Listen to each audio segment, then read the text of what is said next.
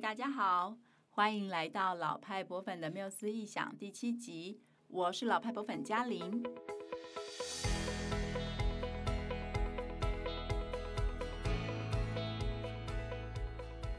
现代博物馆的发展到今天大约已经三百多年了。大家比较常听到的，像是罗浮宫、大英博物馆、美国大都会艺术博物馆等等，他们后面都有很迷人的故事，很有趣的故事。那都跟世界的脉动，例如像是战争啊、博览会啊、工业革命，或者是思想的发展息息相关。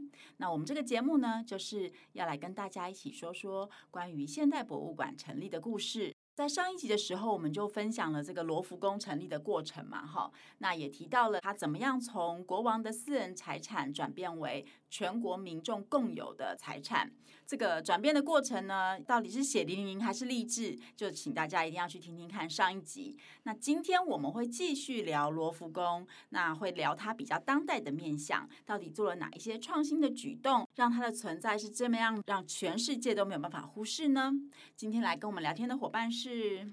是，Hello，大家好，我是慧芳。我今天真的是特别期待和嘉颖来聊罗浮宫，所以为了展现我的期待感。你看，我特别穿了这件衣服来录音，真的耶，是蒙娜丽莎拿着花呢。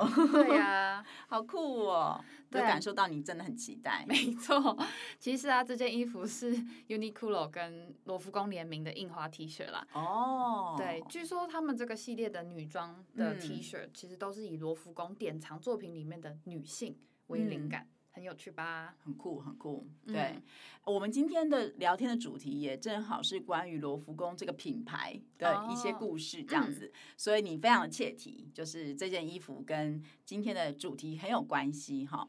那其实罗浮宫除了跟这些知名的，比如说服饰品牌推出联名商品之外呢，也做了很多其他的事情来创造各式各样的话题，而且最重要就是要透过这些话题让大家关注他们，嗯、然后挹注资源进去，然后让他们可以继续的营运下去。难怪我觉得我最近还蛮常收到罗浮宫相关的讯息，嗯、所以嘉玲赶快跟我们分享有哪些吧。好，那我们就先从最近期的开始。好。因为去年就是发生了疫情嘛，所以欧洲很多博物馆都没有办法开门，也面临了很大的这个生存困境。那罗浮宫当然也不例外喽。在二零一九年以前呢，罗浮宫不仅是全法国最受欢迎的博物馆。更是全世界最多人参观的博物馆。那你可以想象，闭馆这件事情对他们而言是非常非常大的冲击哦。所以，二零二零年光是半年的时间呢，就让他们亏损超过了九千万欧元。哇，很恐怖哈。对。那因为就是面对了这样子的问题啊，罗浮宫的公共关系部门总监他也就是提到过一句话，他说。因为新冠疫情带来的危机，让我们比起以往需要更迫切的充分利用和多元化经营罗浮宫这个名字。所以他们到底做了什么呢？好好奇哦！就为了在这个疫情的冲击下继续生存下去啊，我们可以把罗浮宫到目前为止的策略分成就是三大类型，这样。那第一个类型呢，就是推出了公益拍卖，嗯，这件事情还。觉得蛮厉害的。他在去年十二月的时候呢，就跟非常有名的这个国际拍卖行佳士得合作，推出了一个叫做 “Bid for the Louvre” 的公益拍卖活动，就是为罗浮拍卖的意思。哦，嗯，那所有在这一次拍卖获得的收入，都会捐献给罗浮宫来做这个教育推广的事情。嗯，那拍卖会里面到底卖了些什么呢？诶。你会不会觉得他可能在卖自己的典藏品？有，我一刚开始听到 The Bid for the Louvre 的时候，有有想想过他该不会？对，还好并没有。其实大部分都是有一些很知名的艺术家，就是主动捐赠。这个艺术品给罗浮去参与这个拍卖会，嗯、然后也有这个法国精品品牌的赞助，嗯、像是呃卡地亚的珠宝手环啊，蒂尔的特制香水，LV 的客制化的行李箱等等，都是他拍卖的内容。嗯，但是这些其实都不怎么稀奇，对不对？对，就是很一般的拍卖会可能会出现的。对，比较有趣的是罗浮宫体验也是一个拍卖的商品哦。哦这些体验呢，就包括了呃，会带你去罗浮宫的屋顶顶层参观啊，或者是呢，来一场绝无仅有的罗浮宫约会，比如说会在以前这个法国国王的接待厅参加私人的音乐会等等，这种非常的独特 exclusive 的活动这样子。那在这么多很厉害的体验里面啊，最受欢迎的就是你可以陪罗浮宫的馆长去参与一个。蒙娜丽莎的年度的检验的作业。哦，所以意思就是说，你就是可以非常近距离的去观察蒙娜丽莎，然后可能也会运用到一些工具啊，对不对？就是看它有没有被破坏啊，等等等等的这样子。嗯，天哪，我觉得这些体验真的实在是太酷了，我都可以想象那些标到说可以陪同检查蒙娜丽莎的人，他会有多么的兴奋，真的超酷的。如果是我的话，我一定会超级兴奋。嗯，因为你想想看，你平常虽然我没有去过罗浮宫啊，但是平常那个罗浮宫的那个蒙娜丽莎的。就是在一个很远的地方，然后大家都会在很远的地方拿手机拍照。对，我们看到照片都是这样。对对对，然后他、嗯、所以而且蒙娜丽莎也是被一个玻璃柜挡住，但是现在她从玻璃柜后面出来了，就是可以近距离接触到啊。抱歉，我有点太激动。所以呢，哎，想要问问嘉玲，知不知道说当初这个体验它是多少钱被标走的？好像最后的这个得标价是八万欧元，也就是差不多两百七十二万台币哦。哇。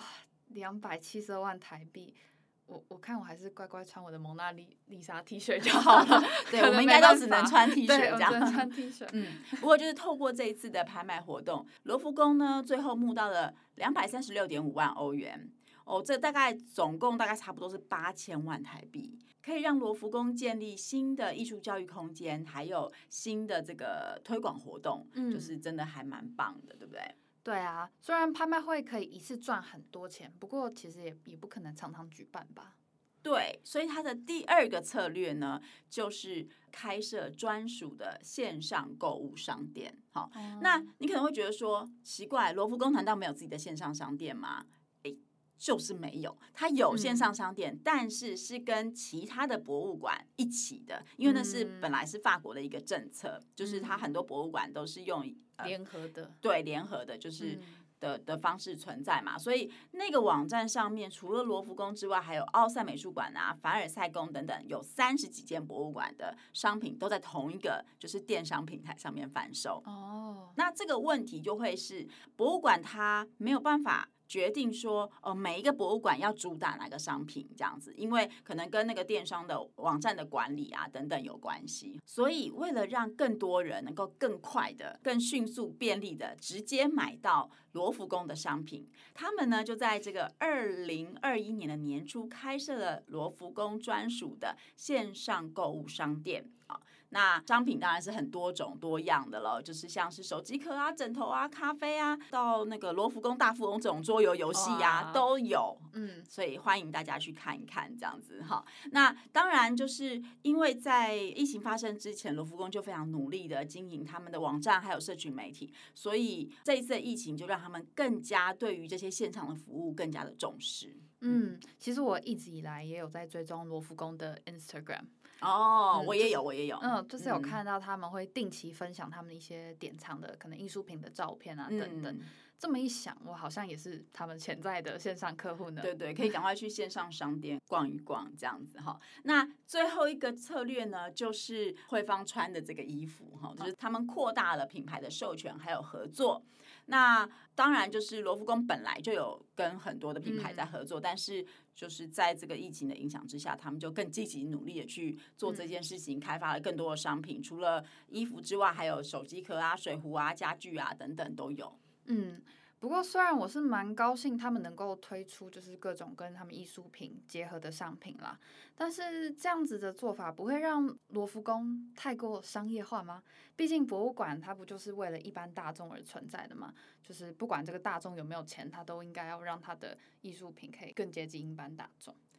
对，在推广这个博物馆品牌的时候，当然是要考量公共性啊，所以罗浮宫也没有去。不做关于公共性的事情啊，比如说它的展厅或是典藏品的数位化，以及它的数位化内容，嗯，好像可以开放大众取用了。嗯，就是在授权这一块上面也越来越开放了，这样子，嗯、对，这一点也是蛮重要的哈。嗯、那不过就是我觉得要做公众性，其实是有很多种方式的。例如他刚刚募款到的这些要做教育活动的，他未来你可以想象，他其实就是在做他的实践他的公共性的一部分。嗯、所以我觉得博物馆是能够越灵活的去取之于民，用之于民，这件事情很重要，就是。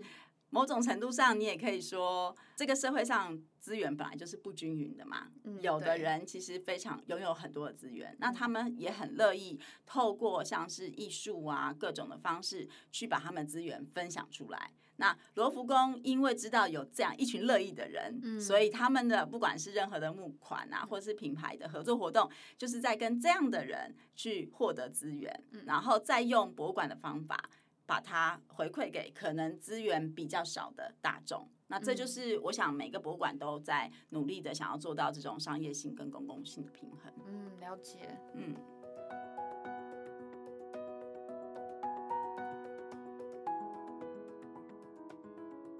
对了，那我们刚刚在拍卖会里面提到有卖体验嘛？那它其中一个体验呢，是可以一次去参观巴黎罗浮宫。法国的朗斯罗浮宫分馆，以及位在阿拉伯联合大公国的阿布达比罗浮宫，哦，就是三个罗浮宫可以一次满足就对了。嗯，慧芳有听过阿布达比的罗浮宫吗？有哦，我有听过，但是我只记得他们大约是在四年前的时候开馆的，然后有印象中有一个很厉害的建筑，就这样。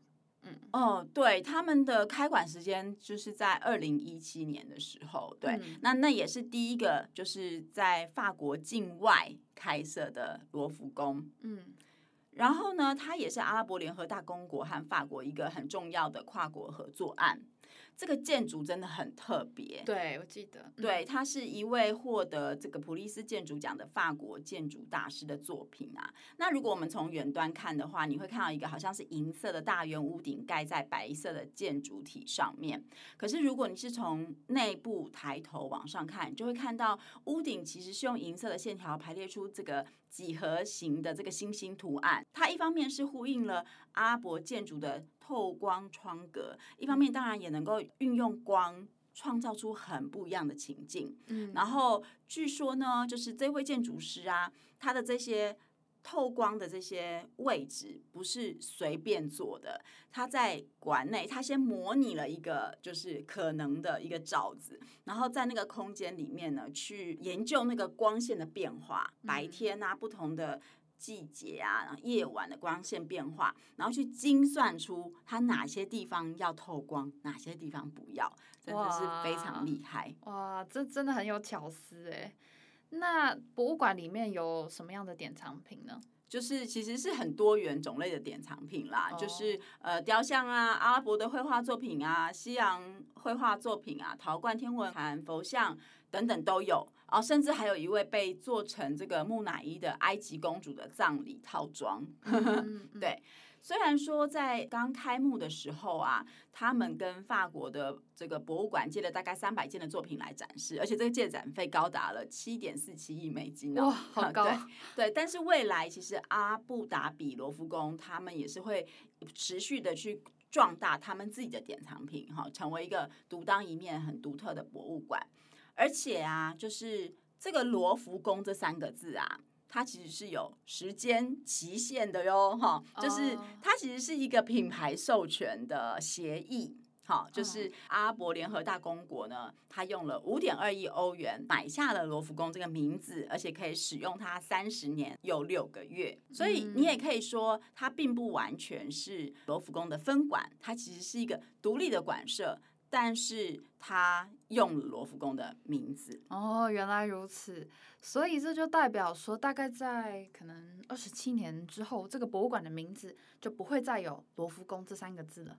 虽然我们不太知道说未来会怎么发展，但是目前看起来应该是这样子，没有错。哦，了解。嗯，那既然如此，就是说阿拉伯联合大公国他们这么想要有有一个自己独当一面的独特的博物馆，嗯，为什么他会特别想要用罗浮宫的名字来盖？一个博物馆，而不是他可能直接盖一个，比如说像是呃国立阿拉伯联合大公国的博物馆呢？嗯，我觉得这个也有很多层的意义在里面啦。但是因为我们今天主要谈罗浮宫的品牌嘛，所以如果我们就从品牌性的这个角度去思考的话，你可以想象，他直接盖一个罗浮宫，哇，那个知名度马上就大增了，全世界人都想去看了，嗯、对不对？对，他盖一个国立阿拉伯联合大公国博物馆，可能想去看的人其实也没有这么多，就像台湾一样。对 对对对对，好。那呃，我们知道就是中东地区其实是靠石油产业致富的嘛，对。那可是石油总是有拿镜的，就是浩劫，对，取镜的一天，对对对，他总是有用完的一天，哦、所以这个阿拉伯联合大公国的政府呢，他们其实也正在准备后石油时代的来临，哦，就是当石油没有之后，国家的经济到底要往哪个方向走？所以经济文化的发展啊，就是他们考虑的这个面向，他们很希望能够把国家打造成一个中东的文化中心，好，这也是为什么他们要花这么多的钱。啊、嗯，就是花了很多钱。对，引进罗浮宫哈。嗯、那我们刚刚不是提到了一个七点四七亿，还有五点二五亿吗？那这两个费用加起来大概是十三亿美金，对不对？这十三亿美金的费用，它除了包含了所谓的罗浮宫这个名字的品牌授权，还有这个文物借展之外，当然还有就是整个博物馆的营运策略的制定啊。因为罗浮宫是有经验的啊，嗯、那或者是法国是有经验的，阿拉伯联合大公国比较没有经验，它还包含了整个博物馆营运人才的培训哦，以及很重要，中东地区的独家使用权，也就是说，只有他们可以用。对，就是说，接下来这三十年呢，法国政府它不能够在阿联酋啊、沙乌地阿拉伯、科威特、阿曼、巴林、卡塔尔、埃及、约旦、叙利亚、黎巴嫩、伊朗或伊拉克等等这些中东地方，以罗浮宫的名义展开任何其他的行动。好，所以你看，这其实真的是很厉害。虽然他看起来好像花了很多钱，但实际上他后面其实思考的策略是很缜密，而且还蛮周全的。嗯，这样我就理解了。而且我真的觉得，其实对他们国家来说，应该是一项还蛮好的投资。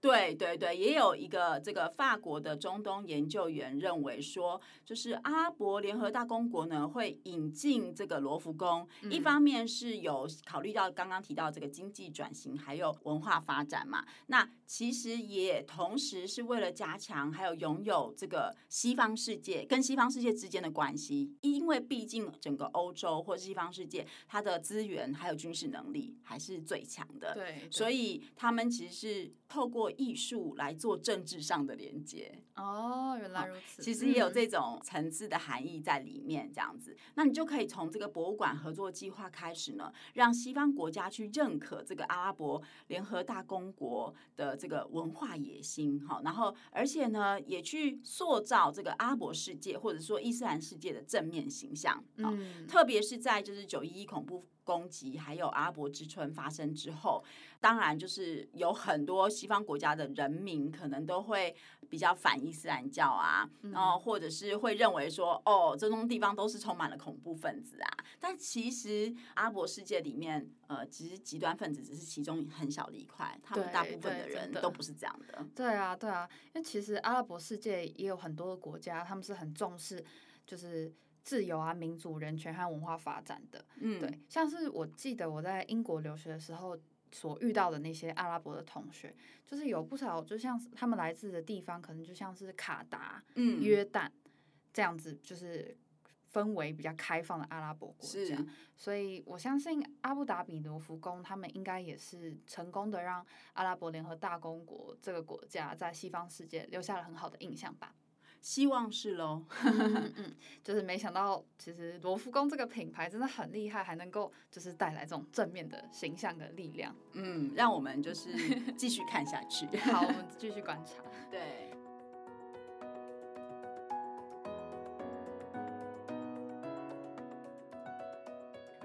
其实我听说罗浮宫从大约十年前开始就在做群众募资了。嗯，是哦，嘉玲知道这个故事吗？对，可以跟我有听说。对，罗浮宫真的是博物馆里面做群众募资的先锋，这样。对，这个故事呢，大概是发生在二零一零年的时候。那个时候有一位法国收藏家，他想要把他收藏的一位德国艺术家老卢卡斯的作品啊。这幅作品其实是一件这个文艺复兴时期的杰作，叫做《惠美三女神》哈、嗯。这个收藏家想要把它卖到国外去，哦、嗯，那他就要因为法国对于这个艺术品的出口有很严格的规范嘛，那因为因为他把它卖到国外去，所以他就提出了申请，要跟法国政府去申请出国许可。哦，法国政府一听到这个消息之后就觉得。哎，太可怕了！这么重要的作品怎么可以 离开法国流到海外呢？所以呢，他们一方面就否决了这项申请，哦，不让你出去。但是呢，啊，人家就需要钱，所以才会卖作品嘛。你也不能就是很 阿巴的别人赚钱。对，而且那也是私人财产。所以法国政府呢，就要求罗浮宫呢开始思考。哎，你要开始筹钱了，我们要把这个作品买下来，变成国家财产。那罗浮宫和政府单位很快就筹到了大概七百万欧元，可是还是不够的，所以他就史无前例的开始了“人人都是赞助者”的计划，就邀请民众一起来赞助，让这幅国宝作品可以留在法国。没想到短短的一个月，就透过群众募资达到目标喽！哇，这真的是团结力量大。对，所以从这个之后，我想罗浮宫也尝到了甜头吧，他们就开始了这个群众募资之旅哈。就除了收购作品的时候呢，会做群众募资之外，这个修复的时候也会。然后，如果你愿意捐钱哈，那你就可以得到像是免费的门票啊，或者是参加感谢之夜等等特别的活动。嗯，其实群众募资或是各种募资计划，在现在真的是很红哎。对。对啊，然后这件事情就让我想到，其实之前魏德圣导演，他为了他要拍，呃，他一直很想拍的台湾三部曲的电影，嗯，所以他就开启了一个募资计划。那当时呢，他其实还喊出了，比如说，诶，这是我们台湾人送给台湾的礼物，或者是电影的出品人到时候就会写是台湾人，对，这样，这样这种就是好像可以跟刚才嘉玲你讲到的罗浮宫，人人都是赞助者的这个理念有一些。异曲同工之妙的呼应，是，对，所以不知道如果今天在台湾故宫决定要收购一个可能很重要但很昂贵的艺术品，或者说可能有一座就是很重要的大庙，它需要修复的时候，嗯，大家会不会愿意捐钱呢？如果是嘉玲，你觉得你会参加这种募资计划吗？我觉得要看就是。他们的标的物是什么，以及他背后的动机是什么？这样，嗯、对，我觉得我是很乐意参参加的啦。尤其是因为现在群众募资其实是一个某种程度上，它其实在卖一种价值跟理念嘛，对，对不对？就等于说你。付钱了，你捐款了，你可能就认同了。对对，他其实是在取得你的认同，嗯、所以这个募资的时候，那个价值跟理念是还蛮重要，那个诉求很重要，有没有办法打动我们？这样。那但是我因为你刚刚问说故宫对不对，要买一个很昂贵的艺术品，嗯、我觉得台湾的社会可能会有一些很出现一些很有趣的现象，就是因为我们还是意识形态就是。很分裂呀，哈，那因为故宫又是一个比较特别的这个政治产物、历史产物嘛，对，所以今天这个艺术品到底是什么？这件事情可能会是很大家讨论的对象，对，然后或者是艺术品背后它所代表的政治意涵，或者它所隐含的这个文化价值，可能会有很多争议性。我是觉得还蛮有趣的啦。对啊，不知道如果到时候真的发生的话，会会有什么样子的讨论？对，但。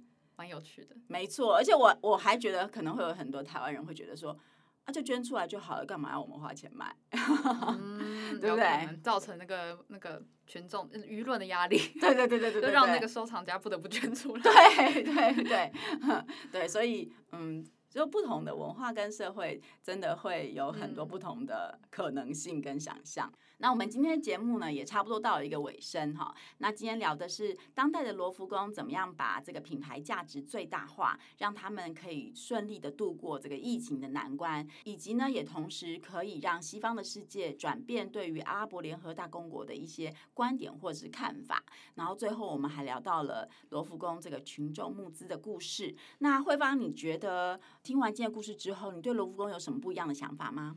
嗯，我觉得我今天最大的收获就是，嗯，一个好的博物馆的品牌。当然，我觉得会赚钱很重要。嗯，但是呢，就是像我们刚刚前面有提到，也要取得和为大众服务这一点的平衡，就取得公共性的平衡。嗯嗯，嗯，这才是一个好的博物馆的品牌。是，而且今天其实嘉玲分享的一些内容，也让我。